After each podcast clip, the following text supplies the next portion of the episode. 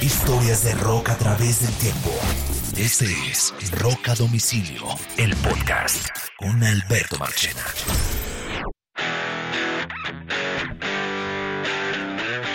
Hola, bienvenidos a una nueva edición de Rock a Domicilio, el podcast. Es un nuevo episodio del programa que espero disfruten eh, a plenitud en compañía de una deliciosa Miller Light les doy la bienvenida a vivir muchos Miller Time durante este programa y disfrutar del buen rock and roll. Y hoy traemos una banda impresionante que se llama Aliens in Chains y que hace muchos días, muchos, muchos eh, oyentes nos han pedido que le dedicáramos un episodio y finalmente hoy vamos a dedicar ese episodio a todos los oyentes que nos han pedido ese eh, programa dedicado a in Change. ¿O no, Ñoro?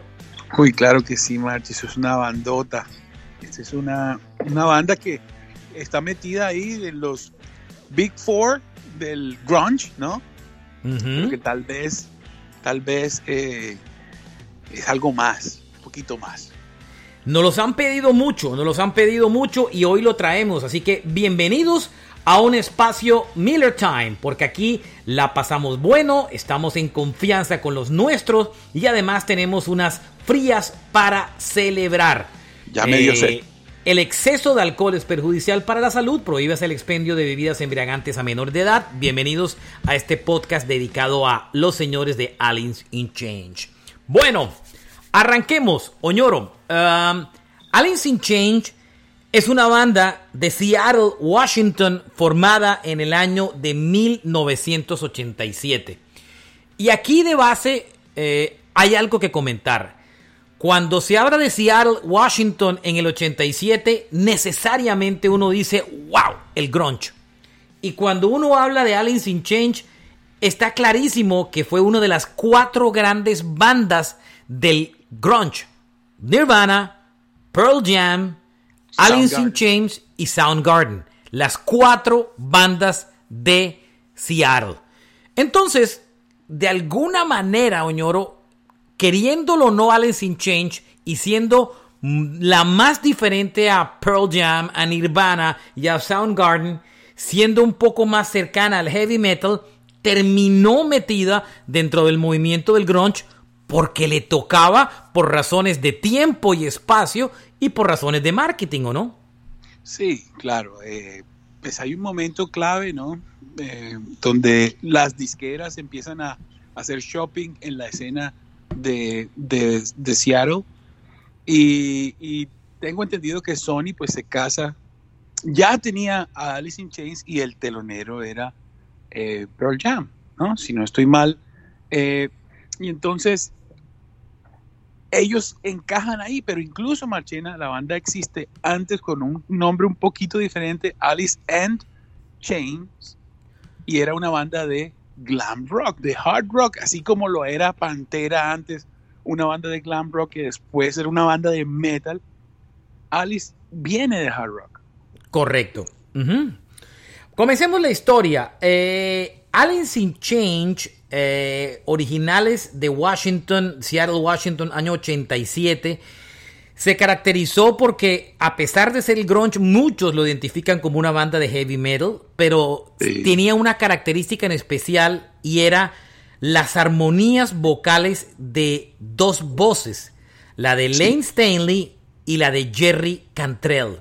Eso marcaron una diferencia muy importante la banda. Era un two vocal band. A diferencia, firma. A diferencia de Cornell al mando de Soundgarden, Cobain al mando de eh, Nirvana y Eddie Vedder al mando de Pearl Jam. Esta banda tenía dos voces, incluso la de Cantrell se fue, em, digamos que afianzando con el tiempo, ¿no? Claro, porque Laney, Laney Staley tenía un problema muy, muy muy profundo de drogas, incluso desde antes de que esta banda eh, tuviera éxito. Digamos que Alice in Chains, ah, muy similar a Stone Temple Pilots, es una banda que eh, tenía, era tan buena la música que el problema del cantante se dejó para después, por decirlo de alguna manera. Y no sé si, si ustedes recuerdan esa voz de Ozzy Osbourne, que es como una voz doble, que siempre Ozzy habla cuando canta. Eh, hay algo extraño en su voz. Alice in Chains tiene eso. Alice in Chains eh, tiene esa voz en armonía que es muy extraña, que parece que fuera un efecto, pero no, son esas dos personas cantando. Y también tiene otro elemento adicional y es esa influencia de Van Halen que tiene Jerry Cantrell en la guitarra. Correcto. Esto es una banda que finalmente nunca se, desintegró. Eh, tras la muerte de Lane Stanley, eh, el grupo eh, decidió finalmente seguir adelante. recuerden que Lane Stanley muere, ya lo contaremos con más detalle en el 2002, pero la banda no nunca oficialmente se desintegra, ellos siguen y en el 2006 traen a Duval como cantante y continúan su carrera. La banda ha publicado exactamente tres discos de estudio en la época previa con Lane Stanley a bordo, más un EP, sin contar los álbumes en vivo y recopilaciones. Y en la época de Duval, tres discos eh, de estudio. O sea que realmente tiene seis discos de estudios más unos cuantos EPs. 30 millones de discos vendidos en el mundo. Imagínense. 14 discos de los 30 en Estados Unidos 11 nominaciones del Grammy, que por cierto no se han, no se han ganado ninguno. La conclusión son 6 LPs, 3 EP, 3 álbumes en vivo, 2 DVDs, 43 videos y 32 singles. Esa es, una banda, la banda de culto. ¿Ah? Es una banda de culto, Machi. Imagínate, desde el 90 hasta acá, son 30 años, solo 6 disquitos. Obviamente, los dos primeros son, son inmortales total y completamente históricos. Eh, esa es una banda muy tesa. Vamos a comenzar con la historia del grupo. Año de 1986, Lane Stanley era baterista, comenzó siendo baterista antes de ser un, un tipo centrado en la parte vocal y tocaba en una banda que se llamaba Sleaze. Era una banda básicamente de clan metal. Y esa fue su primera banda y en el 86 empezó a formar una nueva banda que originalmente se llamó Alice in Chains, o sea, Alicia en cadenas. El nombre de alguna manera venía de Alice in Wonderland como una alegoría cercana al tema de Alice in Wonderland y al final a ese grupo terminó le terminaron poniendo Alice and Change como la N de Guns N' Roses porque eh, no querían eh, esa conexión, el de Alicia en cadenas por el tema del de, de maltrato a la mujer y toda la historia. Y ese grupo, que originalmente se llamaba Alice in Change, terminó llamándose Alice in Change. Ese grupo no tiene que ver casi nada con el Alice in Change que conocimos, salvo que tenía a Lane Stanley en la banda. Para el año de 1987, Stanley eh, Ian Stanley se conoce con el guitarrista Jerry Cantrell. Eh, Cantrell estaba llevado del bulto eh, económicamente, literalmente, y lo echaron de la casa. Lo echaron de la casa y no tenía donde vivir. Y Stanley le dice, venga, vayas a vivir, vayamos a vivir juntos. Y vivían en un sitio que se llamaba Music Bank. Era un ensayadero de, de bandas donde Stanley tenía eh, prácticamente una habitación. Ahí tenían como un cuarto. Y se vuelven roommates. Eran compañeros de habitación. Todavía ni siquiera tenían, tenían una banda juntos, señor. Sino eran simplemente compañeros de habitación. Año 87. ¿Qué termina pasando ahí? Eh, lo que termina pasando ahí es que ellos llegan a un trato. Stanley tenía una banda eh, ah, bueno, Alice in Chains se acaba, el Alice in Chains se acaba y, y Stanley montó una banda de funk y Jerry Cantrell tenía otra banda como de rock, que no me acuerdo ni que finalmente de qué era. Y Diamond Life. Diamond Life. Y la historia es que ellos terminan haciendo un acuerdo y era que Cantrell necesitaba un vocalista para su banda y Stanley necesitaba un guitarrista para la suya. Entonces llegan a un acuerdo. Jerry troca en la banda de funk de Stanley y Stanley le sirve de vocalista a Jerry Cantrell en su grupo. Al final, el proyecto de ambos se termina acabando y dicen, oiga, montemos una banda, terminemos montando una banda, ¿cierto así? Así es, así es. Y entonces de ahí empiezan a hacer pues lo que, lo que, el proyecto que conocemos. Correcto. En, ese, en esa historia de la formación, en esa historia de la, de la formación del grupo, eh, en ese ides y venires empiezan a aparecer poco a poco los actores de, la banda. Eh, eh, se traen a, a Shin Skinny como baterista, Mike Starr, que entra a ser parte del bajo. I. Stanley se encarga, por supuesto, de la parte vocal del grupo. Eh, y em, en algún momento dado se acaban las bandas que estaban circulando por esa época, Diamond Lies, otra que se llamaba Fog, y terminan diciendo, bueno, definitivamente ya tenemos el grupo, vamos a armar Alice in Change. Vamos a poner Alice in Chains. No, antes Stanley llama a sus ex compañeros de banda y le dicen, oigan, quiero, he formado una nueva banda, la he hecho con Jerry Cantrell, necesito que ustedes me aprueben y me den el permiso para, el nombre. para utilizar ese nombre. Em, y el, resto de la banda, los anteriores miembros, dudan, pero al final le dan el ok, le dan la bendición y eh, terminan eh, dándole la autorización para utilizar el nombre. ¿Cierto? Ahí vamos bien, ¿no, señor? Sí, señor, ahí va, ahí va la cosa. Ya empieza, ya empiezan a verse las primeras, eh, los primeros problemas, ¿no? Ellos se meten a grabar un demo y lo, lo hacen en, en, eh, en, en esa, en ese, en ese, en ese seguidor que era Music Bank. Ahí empiezan a trabajar y la policía de Washington hace una redada ni la hijo de madre por toda la ciudad y el estudio de grabación termina metido en la redada y no logran grabar el demo porque encuentran marihuana en el estudio y como quien dice, ocupan, la policía termina decomisando los equipos, se arma un tierrero y bueno, hasta ahí llega la, idea. ¿Ah? Y la droga, por supuesto, ¿no? Año 88. Listo. Año 88, él, la banda decide finalmente trabajar en los demos y lanzan su primer demo que se llama The Treehouse Tapes. ¿Vale? Así se llaman esos demos. Y eh, ahí viene, aparece. ¿Ah? Ahí viene una de las claves de la escena, ¿no? Eso que siempre hemos hablado, que una, una golondrina no hace verano en el sentido de que ese demo que graban llega a las manos de los managers de Soundgarden. Llega a los managers de, Soundgarden que eran Kelly que eran, que eran, un par de mujeres, eran Kelly Curtis y Susan Miller. Ellas, e, ellas eh, se vuelven las managers del, grupo, les gusta el proyecto, lo presentan a Columbia Records, eh, al, IR de Columbia Records, y para el 89 la banda está firmada. ¿Y sabe qué es lo mejor, Oñoro? Que Columbia los convierte en prioridad.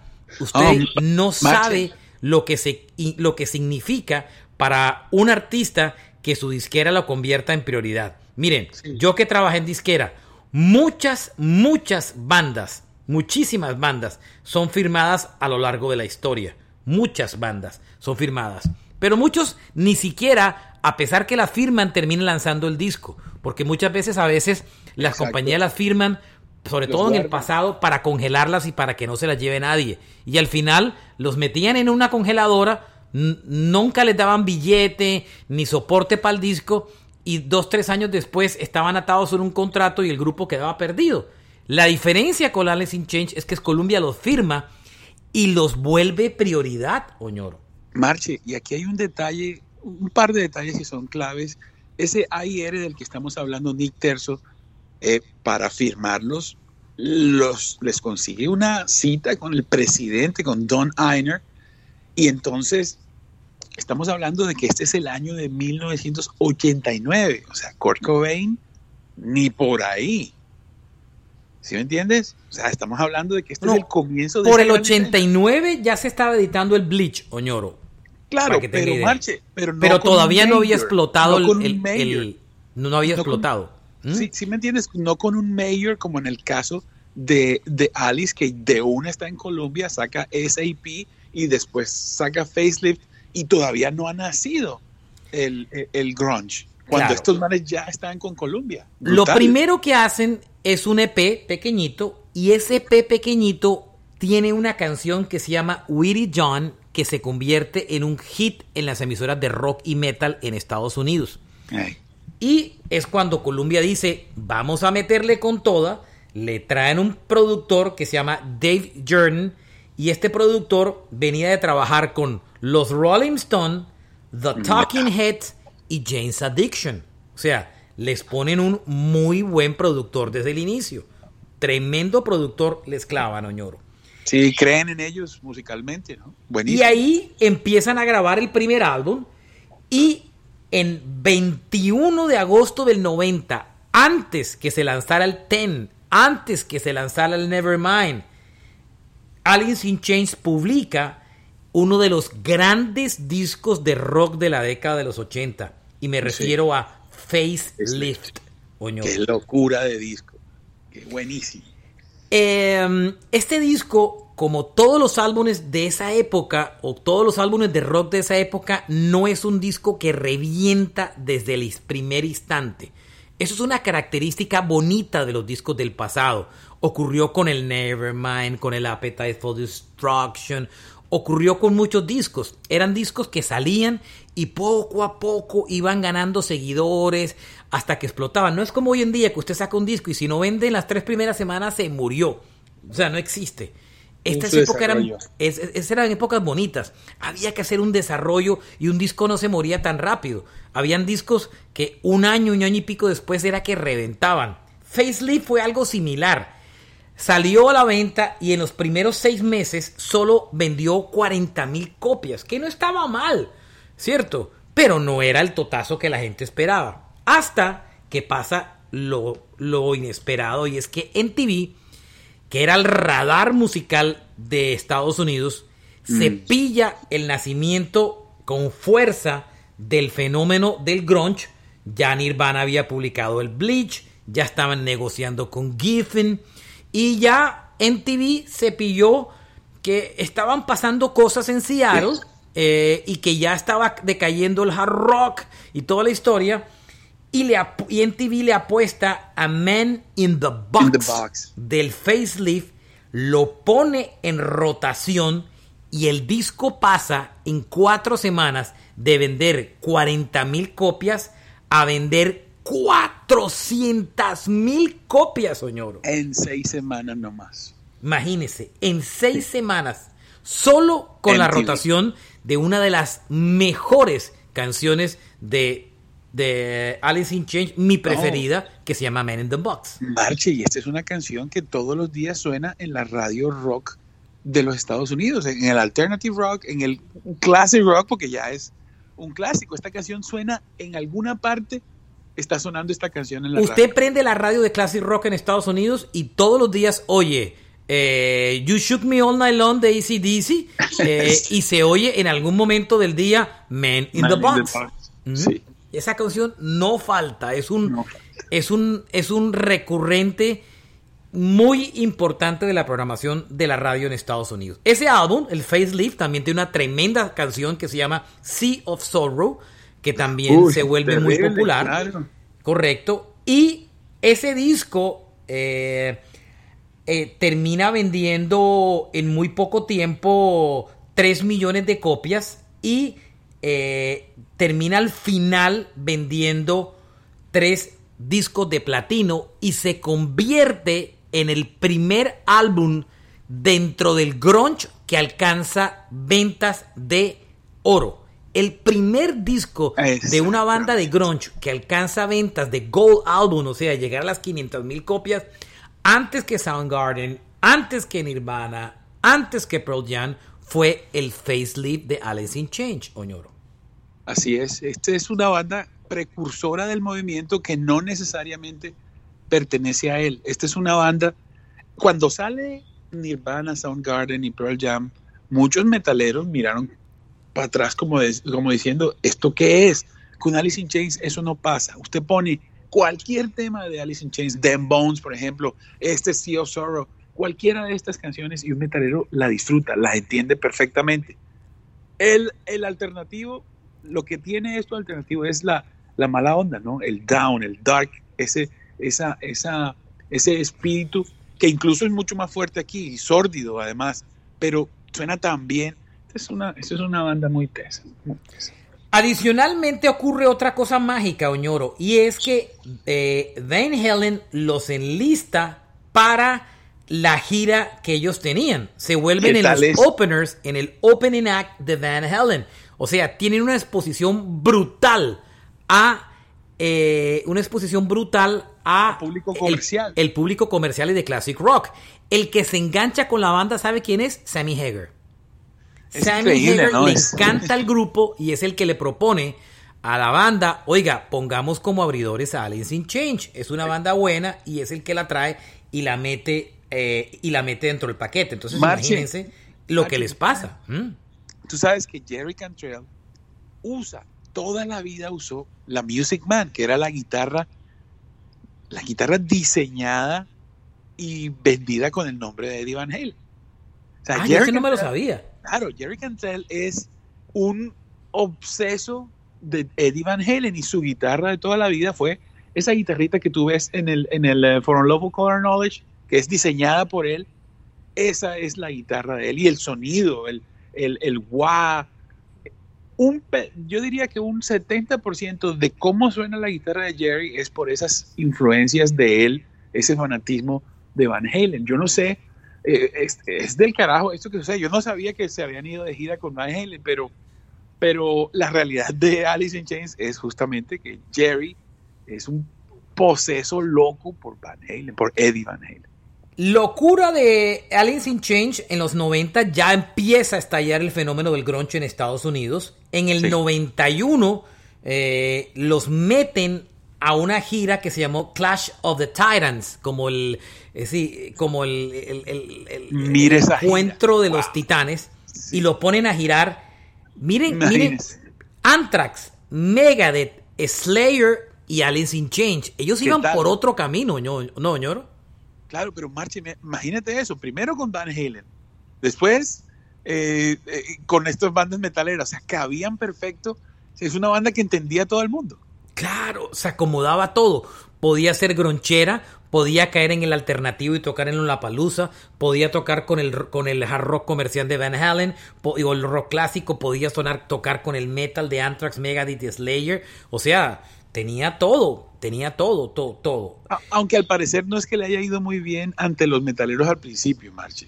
Me mm. parece que parece que los metaleros los miraron así, pues por lo que veo en esta gira.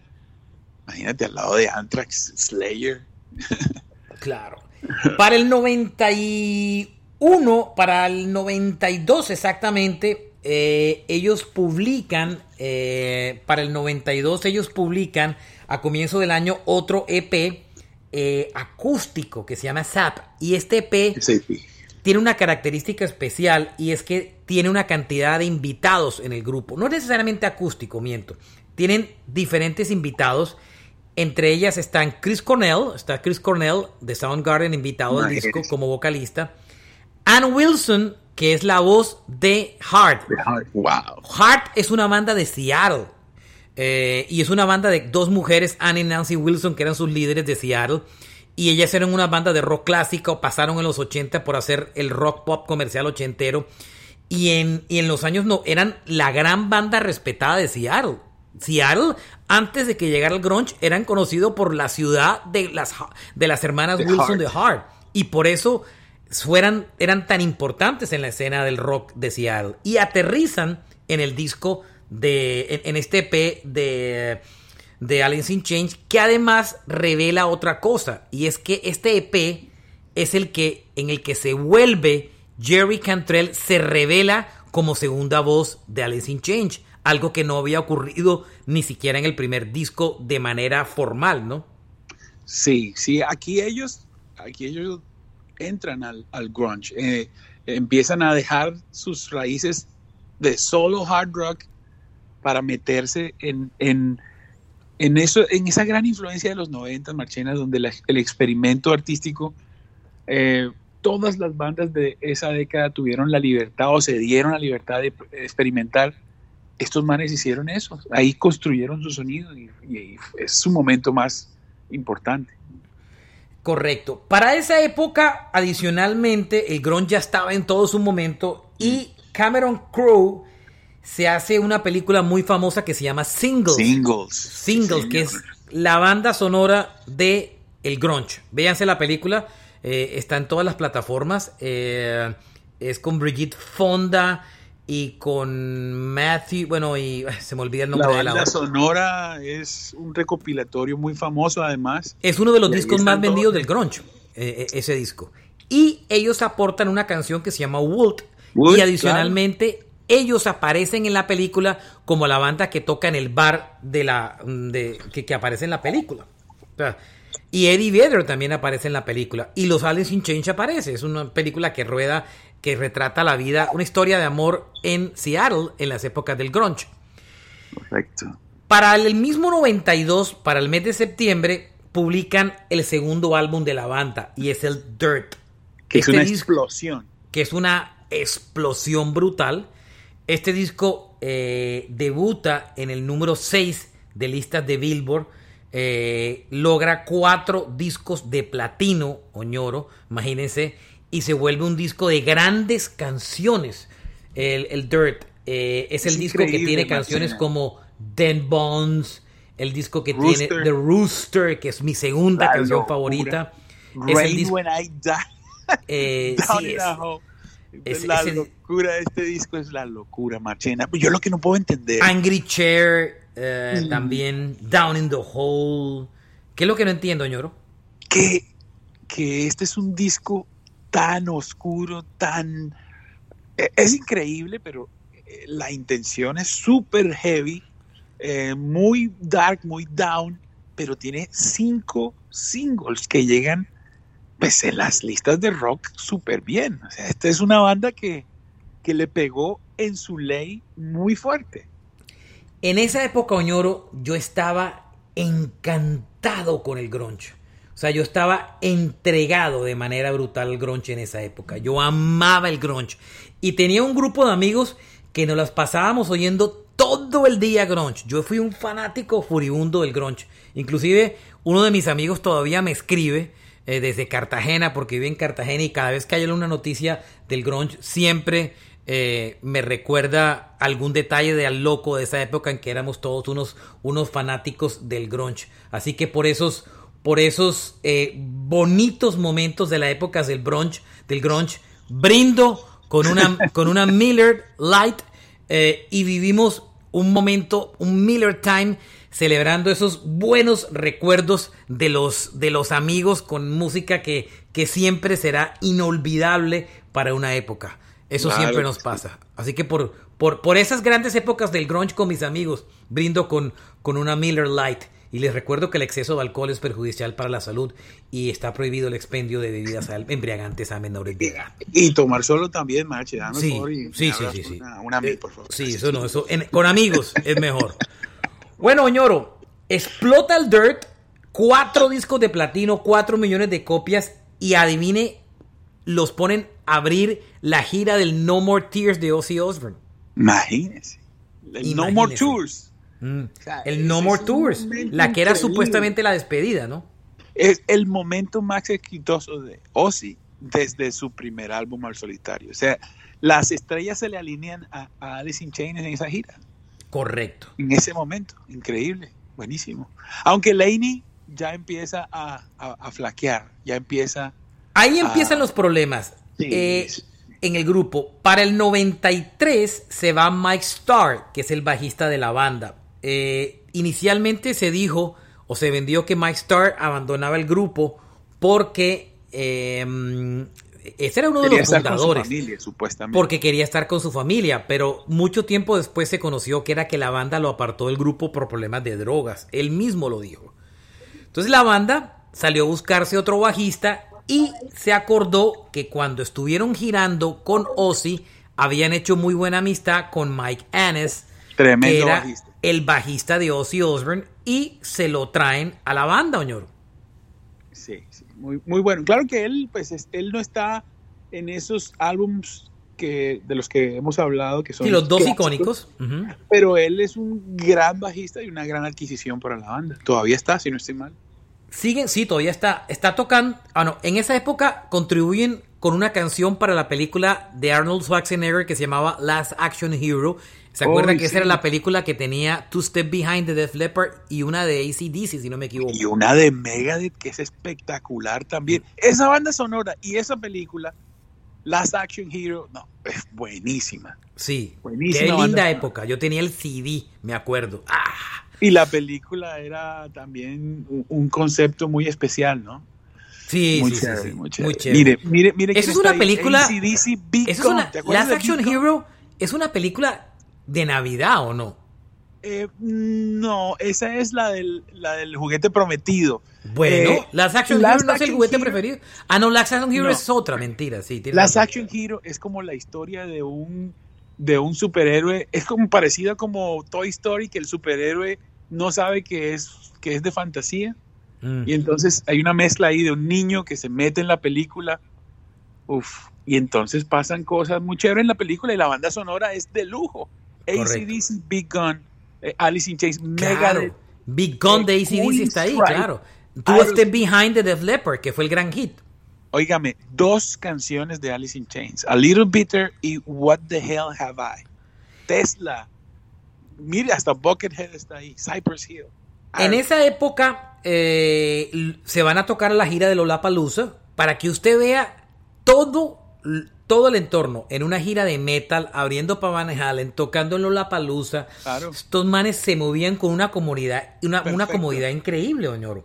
Sí, sí, sí. Para el 94, en enero, la banda hace un experimento y es que Cantrell estaba cada vez más metido en el tema acústico. O sea, para que usted vea toda la variedad de esta banda. Tocan metal, alternativo, grunge y ahora se les da por hacer un, un- un disco acústico. El Jar of Flies, ¿verdad? Y se gana el, y lanzan el Jar of Life, doñoro. Uf, que es un discazo. es. Ese disco, ese, ese es un EP, debuta en el número uno de Billboard, doñoro. Es que esa banda era muy uno de. Billboard. ¿Mm? Muy respetados. Eh, yo no sé si es un tema de, de postura, de propuesta. Yo siempre pensé que, bueno, es mi opinión, que Pearl Jam, que son tan gigantes igualmente, eh, la, como que la forma de ser que, que- que proyectan no era tan, tan increíble como la de Alice in Chains y Alice in Chains eh, es como algo poderoso. Es una banda, eh, porque, porque tampoco es que fueran de fama o de, o de No, era de respeto, era muy de culto. Era una, una banda grandiosa. Claro. Adicionalmente a eso, ñoro, ese disco, que es número uno en Billboard, tiene grandes canciones, incluyendo Mm. No Excuses, que se convierte en número uno en, Linda. la- en las emisoras de alternativa en Estados Unidos. Tiene I, I Stay Away, pero además revela un sonido totalmente diferente de la banda. Una banda que podía ser desde el metal más De todo. oscuro a una banda acústica. O sea, ese EP es precioso. Y ese EP es triple platino, Oñoro. Claro, y después se pega el MTV Unplugged, si no estoy mal. Ellos hacen ese, ese show ahí nomás, un poquito de tiempo después. Claro que Pero no, espere, espere, espere, espere, espere, espere, espere, espere, no, ya usted se me adelanta. Se Bueno, está adelantando dos años. Espere, espere, espere. Ay, dale. Usted ya vio que los oyentes se burlan cuando yo tengo que sacar aquí como el, el atrapa mariposas, pero era, recojo la pita de la, de la cosa. Falta, no se me vuelve un pedazo de la historia. Aquí es cuando Ian Stanley empieza a tener problemas de drogas, señor. Sí, sí, Y mal. termina en su primera rehabilitación. Y eh, se pierden dos cosas. Iban a girar, iban a hacer tour con Metallica, iban a hacer openers de Metallica. Y adicionalmente a eso, iban a tocar en el Woodstock 94. Y ambos terminan cancelados por, ese, por el problema. Marchena, ese, ese es tal vez, ok, estaba la- el problema de Lane y tal, pero esa es una de las, a pesar de que ellos tenían todas las oportunidades del mundo, cada cosa la hicieron perfecta, eso que se perdieron es ya imperdonable, diría yo. Sí, claro. Fueron dos momentos muy importantes. Ahí estuvieron separados durante seis meses. Para el 95, para abril de 95, empiezan a grabar un nuevo disco y publican el álbum, el tercer disco, el 7 de noviembre del año 95. Ese álbum es autotitulado Alice in Change. Es el disco del perro de tres patas, ¿se acuerda? Sí, que tenía una carátula verde como la del Dookie de, de, Sí, de, de Green Day. Yo tenía ese disco, me acuerdo. Y ese disco es un disco no tan famoso como los dos primeros, pero es un gran disco. Y Ese debutó disco- en el primer puesto también. y fue ¿no? número uno en Billboard. O sea, 95 pleno apogeo del, del grunge. Ese disco tiene una canción que a mí me encanta que se llama Heaven Beside You. Heaven Esa es mi preferida de ese disco. Es un muy buen disco. Pero ahí, Eh, ahí está claro, Marche, que, que había problemas, ¿no? Tres años en una banda que apenas está empezando, que su tercer álbum es tan clave, que es el de Make It or Break It. Bueno, ya, ya ellos lo habían logrado, pero el tercer álbum de, de esta banda no podía estar tan distanciado. La única razón era la forma de poder manejar y hacer que Laney pudiera, eh, pudiera estar en el disco. Y la gente los espera, ¿no? Porque el Grind. Again, eh, Heaven Beside You, Sí, en fin. no, la Eh, impresionante lo que termina. Ese disco tiene una característica, Oñoro. Y es que los problemas ya se veían venir. Jerry Cantrell es el lead vocal de tres canciones del disco. Exactamente. No, y, y si te das cuenta, pues el perro, el ellos son cuatro, y el perro todavía está en pie, ¿no? Pero le falta una patica. Pero eso es una señal, nunca lo había pensado, Oñoro, ¿no? Claro, Marchena. Tiene toda la condenada razón. Usted y su manera peculiar de mirar las cosas me- no me deja de sorprender. El perro de tres patas iba por ahí, ¿no? Claro, y ahí estaba. y ni- es que ni siquiera se arrastra. Ahí, ahí está. Algo pasa, pero el perro ahí está.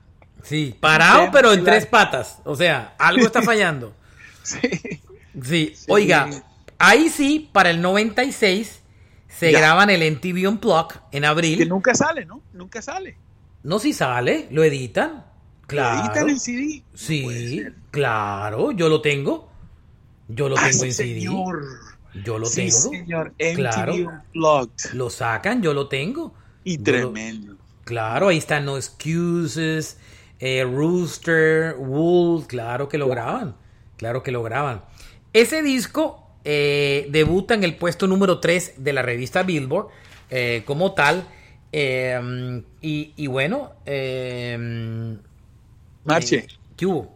si te das cuenta, mira la portada, la portada de ese MTV Unplugged. Es la foto de ellos cuatro. Entonces, están tres, los tres pequeñitos, Cantrell, Star y el batero. Y está la foto de Staley gigante, o sea, mucho más grande que ellos, pero todo sombras, no se le ve el rostro. Y encima del cuerpo de Staley dice Unplugged. Es una, o sea, esos manes hablan con sus portadas. es la locura. Muy. Para el 96, para julio 3 del 96, Lane Stanley toca el último show con la banda.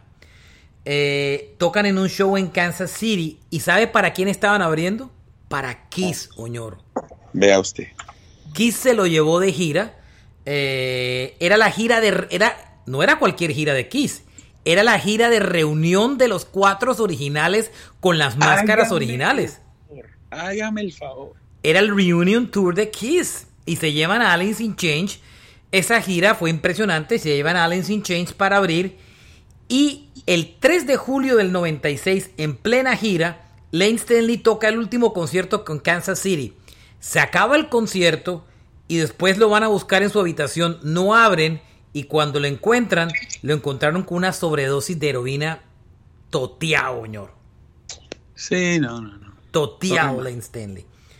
Eh, desde esa época, prácticamente el grupo entra, Claro, no se se, separa, entra en una congel entra en Frozen, entra, queda congelado. Lane se va a su condominio donde vivía en Seattle, cae en una depresión mayor porque su exnovia muere de una sobredosis para octubre de ese mismo año 96 y eh, el grupo queda en un hiatus ahí, no pasa nada. Cantrell Nunca lo reemplazan, ¿ah? Nunca, lo reemplazan. Cantrell Lo empieza una carrera en solitario, publica su primera disco en solitario y Para lo próximo que sabemos es que en el 98 se reúne Stanley con Alice in Change y graba un par de canciones, unas canciones que se llama Get Born Again y Diet. Eh, estas canciones terminan, no se lanzan sino mucho tiempo después y terminan apareciendo en un compilatorio de Music Box, sí, Music Box, sí, Una Music caja Bank, divina. Music Bank se llama. Music Bank divina esa caja, yo la tengo, Marche. ¿Te la tiene? Es un- yo tengo, Es una caja fuerte. yo sí, yo tengo es la versión en CD de la caja que sacaron como una una chiquitica con los, con algunos tracks, pero no tengo la caja. Siempre la quise tener y nunca la tuve. Es una cajita en forma de caja fuerte y tiene un librito y tiene como tres discos bien bonita. Ese disco, e- ese, ese box set es del 99, o sea, eh, eh, lo, lo ubica en el 99. eh, durante ese tiempo aparecen unas álbumes en vivo, eh, algunas Óyeme. compilaciones, pero, pero nada, nada de gira, nada de álbum estudio, ¿no? Hay que mencionar también un proyecto muy interesante donde está Lady Staley que se llama Mad Season, que es un, entre comillas, supergrupo de gente de Seattle. Eh, y esa Sí. banda él la hace junto a Mike Mike Reddy de Pearl Jam. Pearl y, Jam. bueno, y hay otra gente, eh, Mark Lanigan de Screaming Trees y otro de Screaming Trees, Barrett Martin. Eh, y este es un discazo, está chévere. Lástima que otra vez Laney Staley tiene esa gran voz, pero pues tiene ese- esa sombra tan brutal. Para el no lo dejó. 98 hacen, lanzan una película Oñoro que se llama The Faculty, una película que yo me acuerdo que fue una mala, pero tenía una cosa bella y era, yo estaba en la radio en esa época y crearon un grupo solamente para hacer una canción que se llamaba Class of 99, la clase del 99 y en ese grupo hicieron una versión de el clásico de Pink Floyd Another Brick in the Wall donde Lane Stanley era la voz principal y eh, eh, donde Lane Stanley era la voz principal y eh, Tom Morello era el guitarrista, imagínense. Vea, pues. Sí, señor. Ellos, ellos han salido en varias, en varias eh, soundtracks, ¿no? Están en Single, Last Action Hero, Street gustaban Fighter mucho las 2. películas, ¿no? Sí, eh, está, mira, está en la de Terminator Sa- Salvation, Ujú. está Rooster ahí. Muy bueno. Vea. Marchen, y bueno, se, se, se muere Laney, se lo Pere, encuentran por el olor, que es pere, una tristeza pere, muy brava. pere. Usted siempre. En esa época todos cogen caminos separados. Entiende que no va a haber futuro. Y eh, ahí sí llega la muerte en el 2002 de Laney. eh, en el mismo condominio de Seattle. Un 10 lo encuentran muerto un 19 de abril del 2002, señor. Pero parece por una sobredosis de heroína, speedball, cualquier cantidad de vainas. Pero cuando le encuentran llevaba dos semanas muertos, imagínese, señor. Dicen por ahí, Marchena, hay unas informaciones nuevas que dicen que cuando a él lo encuentran, si bien tiene una jeringa en la mano, no hay drogas a su alrededor. Entonces, Ya va Oñoro con sus archivos. no, eh, no, no, espérate, no, ningún archivo X. Mike Starr, el bajista que habían echado, de todas formas había conservado la amistad con él. Un día antes de la muerte, porque a él, él lo encuentran 15 días antes, des- después, pero, pero los médicos forenses dicen que se había muerto 14 días antes. Mike Starr estuvo en su casa hablando con él el día del cumpleaños de Mike. Él no le abría la puerta a nadie, pero le abrió la puerta a Mike ese día. Entonces, porque él no quería que lo intervinieran. Entonces, está con él y logra sacar toda la droga que había ahí. Pero, de todas formas, el hombre, el hombre muere. Marche, y ahora que estamos hablando de este tema de que lo encuentran por el olor, el otro día estuvimos hablando de Joy Jordison, así de rapidez te cuento. Parece que también lo encontraron por el olor 15 días después. Bueno, no cuente más. Finalmente, eh, para el año 2004, Columbia Records lo libera del contrato, pues porque ya no, pues ya, ya no había más nada que hacer. Eh, y en el 2005, ya con, con Laney eh, muerto, eh, con Lenny muerto, eh, eh, ahí sí pasa otra cosa curiosa y es que hacen un concierto eh, de reunión, Oñoro.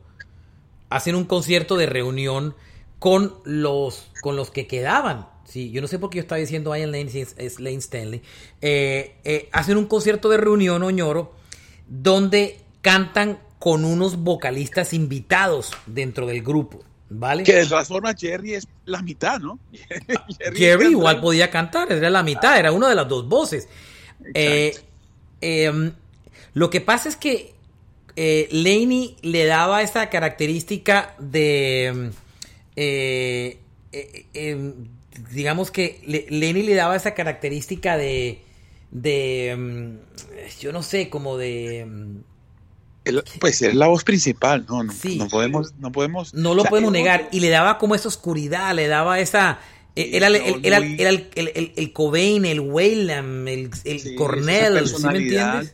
Esa personalidad susceptible que esas bandas tienen, ¿no? El otro es más controlado, pero pues puede cantar igual, ¿no? Esa es la magia, pues, de la música. Oiga, en el 2005, ñoro, después de ese show benéfico, ¿usted se acuerda que CBS eh, lanzó un reality donde le buscaba vocalistas a grandes a bandas famosas. Ahí fue cuando le buscaron la primera temporada, esa serie se llamaba Rockstars, y fue cuando sacaron un reality donde le buscaron a Inexcess un cantante, ¿se acuerdan?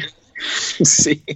Y ese man, reemplazar a ese man. Reemplazar a Michael Hutchins. Bueno, el reality sale. Los jurados eran los mismos manes de Inexcess. Escogen al vocalista y dos años después el man, o tres años o cuatro años después el man terminó, lo botan de la banda y terminó viviendo bajo un puente. En esa misma época, eh, si triste la historia, CBS se acercó a Alice in Change y les dijo, oiga, eh, eh, oiga, uno al final el grupo por suerte no aceptó eso de, de CBS y no participaron en ese reality, gracias a Dios. Claro. Y en el 2006 participan en un show de VH1, eh, entre otros, donde tocan con varios músicos invitados, entre ellos Duff McKeehan de Guns N' Roses. Y en ese día, en ese show, eh, tocaron con un vocalista de una banda llamada Gone with the Fall que se llamaba William Duval, un vocalista afroamericano. Tocó como invitado en ese show. Era una banda que tenía relativo reconocimiento dentro del rock y William hacía parte de esa banda y e, era Come with the Fall que se llamaba Come with the Fall que se llamaba el grupo ñoro, si no me equivoco. No lo tengo. Comes with the Fall, sí. Eh, resulta que... Eh, tocaron Rooster. Sí, tocaron Rooster. Eh, y el grupo ya empezó a echarle cabeza a, la posibilidad de traer un vocalista nuevo. Scott Weiland se interesa, que, en esa época estaba como loco entre Velvet Revolver, Stone Temple Pilot, le suena la idea y él mismo le propone a Alice in Change ser el reemplazo eh, de, de, Lane Stanley, Oñoro.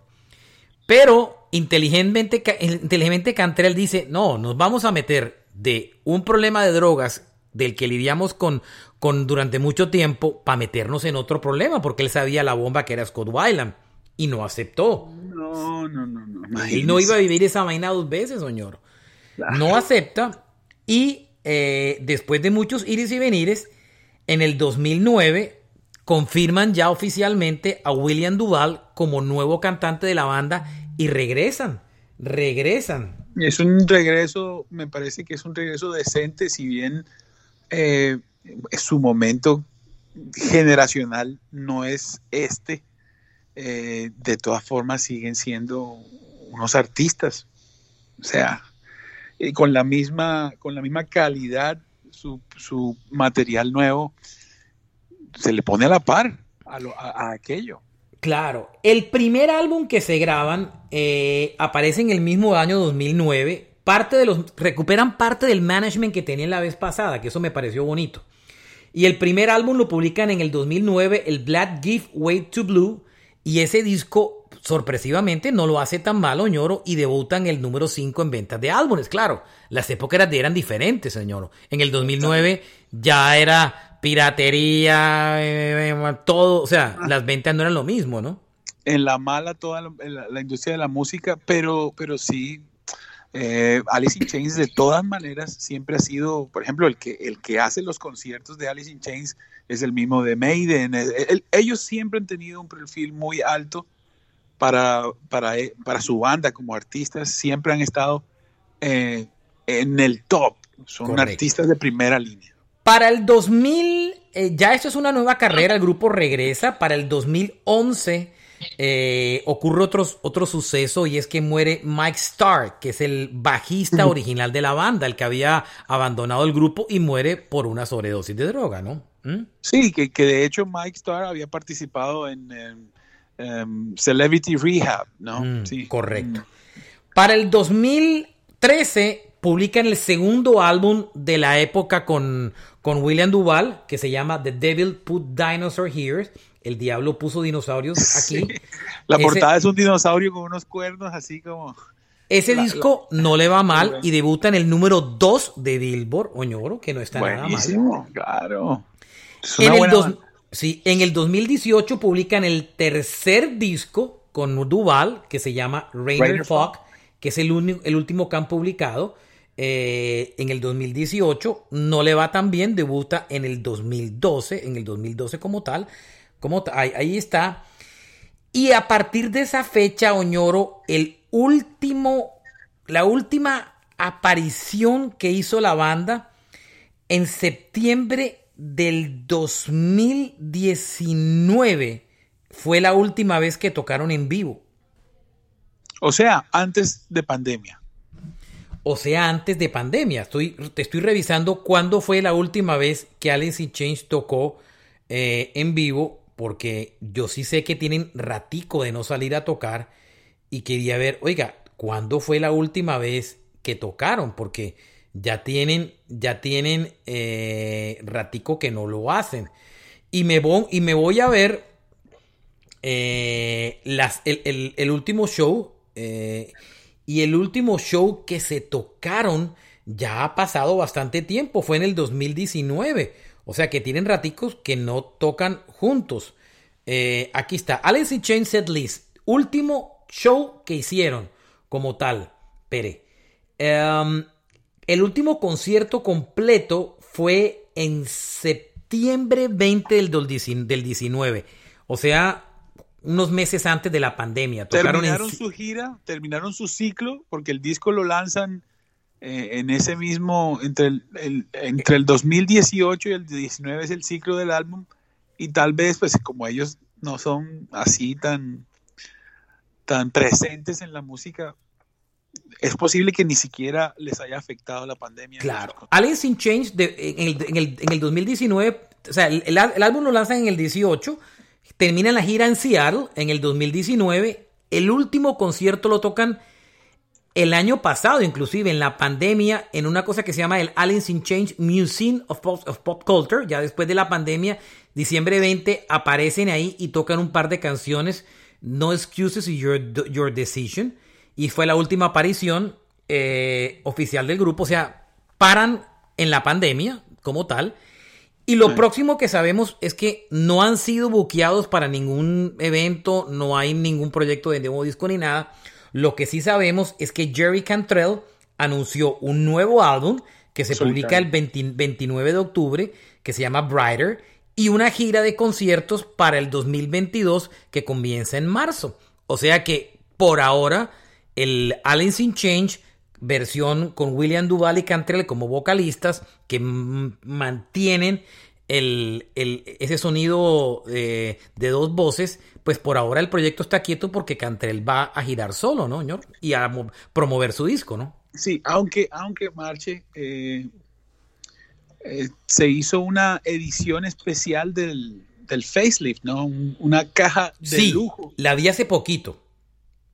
154 dólares, 2000 copias nomás. Y tiene, uf, tiene todas las fotos originales del facelift, que tiene como un estudio fotográfico. Vienen dos LPs, un afiche, un cassette. Bueno, mejor dicho, esto está. Todo lo que se inventan hoy para vender esas jodas. Sí, señor. Sí, señor. Está muy bueno. Bueno, muy bien. Si usted se va a la página, lo último que aparece correcto es esa caja de aniversario del Facelift 30 Anniversary eh, Vinyl Reuse You Deluxe Box Set. Una vaina, pero brutal. Y la portada del disco Rainer Fog, este, también muchas cosas dice, ¿no? Muy Illuminati, por ahí la cosa. Esta es una gran banda. Sí, y cuando usted va a hacer tour, dice no tour days currently. No, tienen fechas anunciadas por ahora. Correcto. Es una gran banda, Oñoro. Es una gran banda. Es un grupazo que de pronto no fue tan visible, tal vez como Soundgarden y como Nirvana y Pearl Jam, pero, pero es, es una gran banda. Y es una banda que no merece morir porque a pesar de haber perdido a Lane Stanley no merece morir y, merece que le den una oportunidad más, porque igual está Cantrell, que es una segunda voz del grupo, ¿no? Y es una banda de hard rock muy potente. Eh, Marchena, tengo que decirlo, yo prefiero Alice in Chains por encima, lejos de Nirvana, de Pearl Jam, de tal vez los prefiero sobre Stone Temple Pilots también. Eh, es una banda que por su tamaño. Usted, yo no, yo sí. Mm, a mí me gustan tanto como Soundgarden pero no me gustan más que Pearl Jam ni que A mí me gusta, de las otras mencionadas, la que más me gusta después de esta es Stone Temple Pilots, pero las otras dos sí las tengo. Lo que pasa es que Black Hole Sun es tremenda canción, pero uf, como artista, como no sé, esto, esto es una banda que siempre será de culto. Yo creo que existirán eh, hasta el final de su carrera, así, poquito, de vez en cuando, pero este, estamos ante un clásico, ante unos artistas. Perfecto. Bueno, muy bien, nos vamos. Señor. Nos vamos de este episodio eh, y espero que lo hayan disfrutado. Y... Pero Marchena, Marchena. Sí, eh, celebramos, ¿no? Sí, porque ya me dio set. Ya, ya. No, oye, es que. Eh, nos ganamos, nos la ganamos. Recordar esta música que tanto nos gusta y recordar grandes bandas son momentos especiales que uno lo disfruta más viviendo con los amigos. Así que salud por eso, Mr. Oñoro. Salud, Marchen. Creo que este episodio se lo debíamos a los, oyentes hace mucho rato y nos ganamos una Miller Light porque los complacimos y, y, este episodio nos los habían pedido hace mucho rato, Oñoro. Así que eh, para ellos dedicados y para nosotros salud y disfrutemos una deliciosa Miller Light. Estar con tu gente que te hace sentir en confianza, ser tú mismo y acompañar el momento con una Miller Lite. Eso es Miller Time. Prueba Miller Lite. Gran sabor, grandes momentos. El exceso de alcohol es perjudicial para la salud. Prohíbas el expendio de bebidas embriagantes a menores de edad.